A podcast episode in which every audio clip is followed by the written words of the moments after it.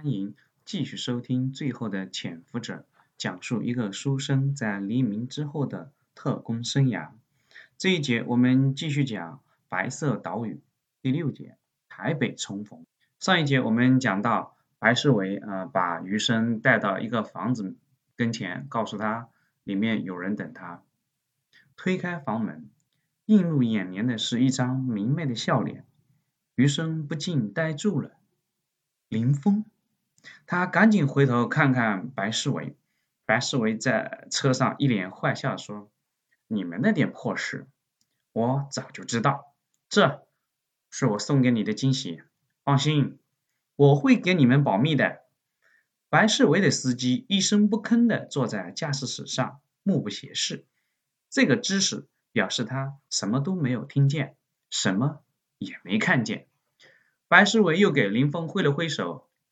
然后说了一声“走了”，扬长而去。余生转身关上门，两个人热切的看着对方，然后一下子就把对方给抱住。过了很久一会儿，余生拥着林峰在沙发上坐下，问他到底怎么回事？他不是在重庆吗？林峰慢慢的看着余生，怎么，我回来你不高兴？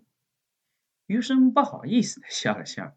我都高兴坏了，你不是跟技术总队去重庆了吗？重庆还没解放呢，不不，还没有沦陷呢，你怎么就回来了？余生忽然觉得自己说漏了嘴，不过还好，面对的是林峰，不是别人。他已经好几次在林峰面前吐露自己很多的心声，如果换成别人，可能他早就被审问，最差也要被内部侦讯了。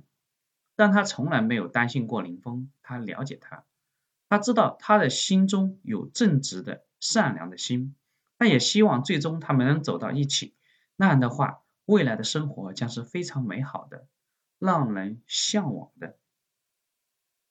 林峰注意到了余生的口误，他只是装作听不见，这也不是第一次听到余生真实的想法，他内心其实是很高兴的。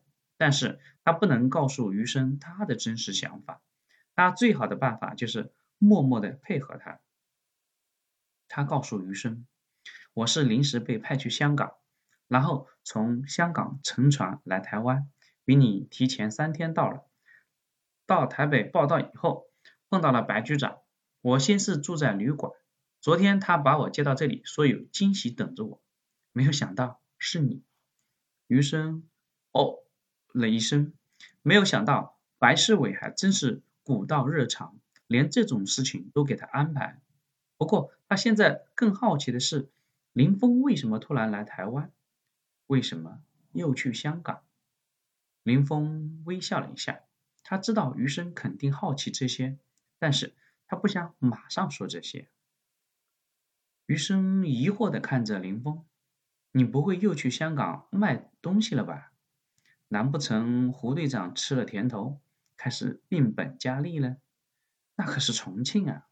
老头子亲自作证，而且保密局的毛人凤、郭旭，连太子蒋经国都在那里，再加上当地保密局的几个悍将，啊，什么许许元举、周培浩，他们都是能人，他不能和广州的李自然相提并论的，在他们手底下玩花样。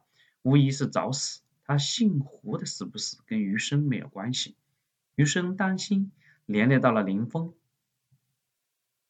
林峰终于憋不住，他笑着把余生的手握在自己手里，告诉他：“我这一次去香港是存东西的，这件事情也就只能告诉你。毛局长他们在重庆弄了一批黄金，他们让郭处长把这批黄金啊。”存到香港的秘密账户上去，以备以后青黄不接的时候作为保密局经费使用。这件事情只有毛局长、郭处长和我知道。这一次去香港也是我和郭处长一起去的。办完事他就把回重庆了。我来台湾找毛局长，把这个单据和密钥给他。开完授勋大会，我还要和毛局长一起飞回重庆。解放军已经进入贵州了，估计重庆也要大破坏了。这次连杜长城都去了。余生非常感激林峰对自己的坦率，同时也对林峰的处境担心。毕竟这种秘密公干，到底什么是怎么回事，恐怕只有毛人凤自己知道，可能郭旭都不一定了解实情。如果按照毛人凤说的，真是秘密经费也就罢了，如果是其他用途呢？难保以后林峰不会被灭口。想到这里。余生把自己的担心明明白白的告诉了林峰，林峰高兴的用手抚摸着余生的脸庞，亲爱的，谢谢你这么关心，你放心，我有防备，不过这件事情还得麻烦你。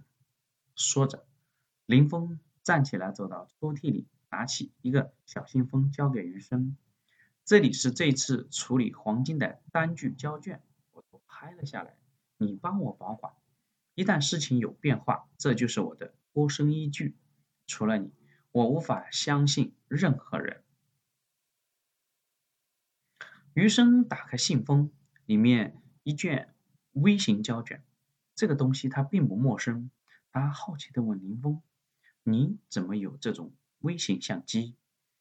林峰笑了笑：“郭处长给我的，他也是老狐狸，想留一手罢了。”于是给我这个相机，嘱咐我回重庆的时候把相机和底片给他。林峰从衣服口袋里掏出一个微型相机给余生，余生拿着相机还有点不放心。你把底片留下来，拿什么给郭旭呢？林峰狡黠的看着余生，你忘了我以前在哪工作过？余生敲了敲自己的脑袋，恍然大悟。林峰在从北京北平撤退以后，去了南京亭亭照相馆工作过一段时间。那个照相馆是军统时代就有的，很多微型相机、窃听机、底片什么的，他们都有。据说他们已经搬到台北了。看来林峰已经找到他们了。余生刮了一下林峰的鼻子，哎，我都不明白了，你这个会计怎么这么聪明？应该跟着我来二处呀。两个人说说笑笑的重新坐到了沙发上，看看时间，快到了开会的那个点儿。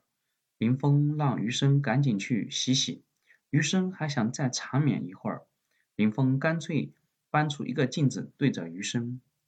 余生看到镜子里自己的这个造型，胡子拉碴，眼睛腿上都是灰泥，是挺吓人的。对于干净惯了的余生来说，简直就是最好的命令。二话不说，余生赶紧去洗澡。等他洗澡出来，贴心的林峰已经给他准备好了新的衣服。不用说，肯定也是林峰提前买好的。一个瞬间，余生就想干脆自己退休前带着林峰去过正常人的日子。这也就是一瞬间的想法，让人伤感。余生心情有点沉重的把衣服穿好。林峰已经在客厅等他了。虽然白世伟知道他们的事情，那是他们没想瞒他，但是暂时情况下，他们还是需要小心和保密的。林峰要提前走，依依不舍地把林峰送到门外。余生忽然想起什么事来，他赶紧叫住林峰：“好，这一节我们就讲到这里。”真把林峰叫住。想要对他说什么呢？请听下一个章节。谢谢你的收听。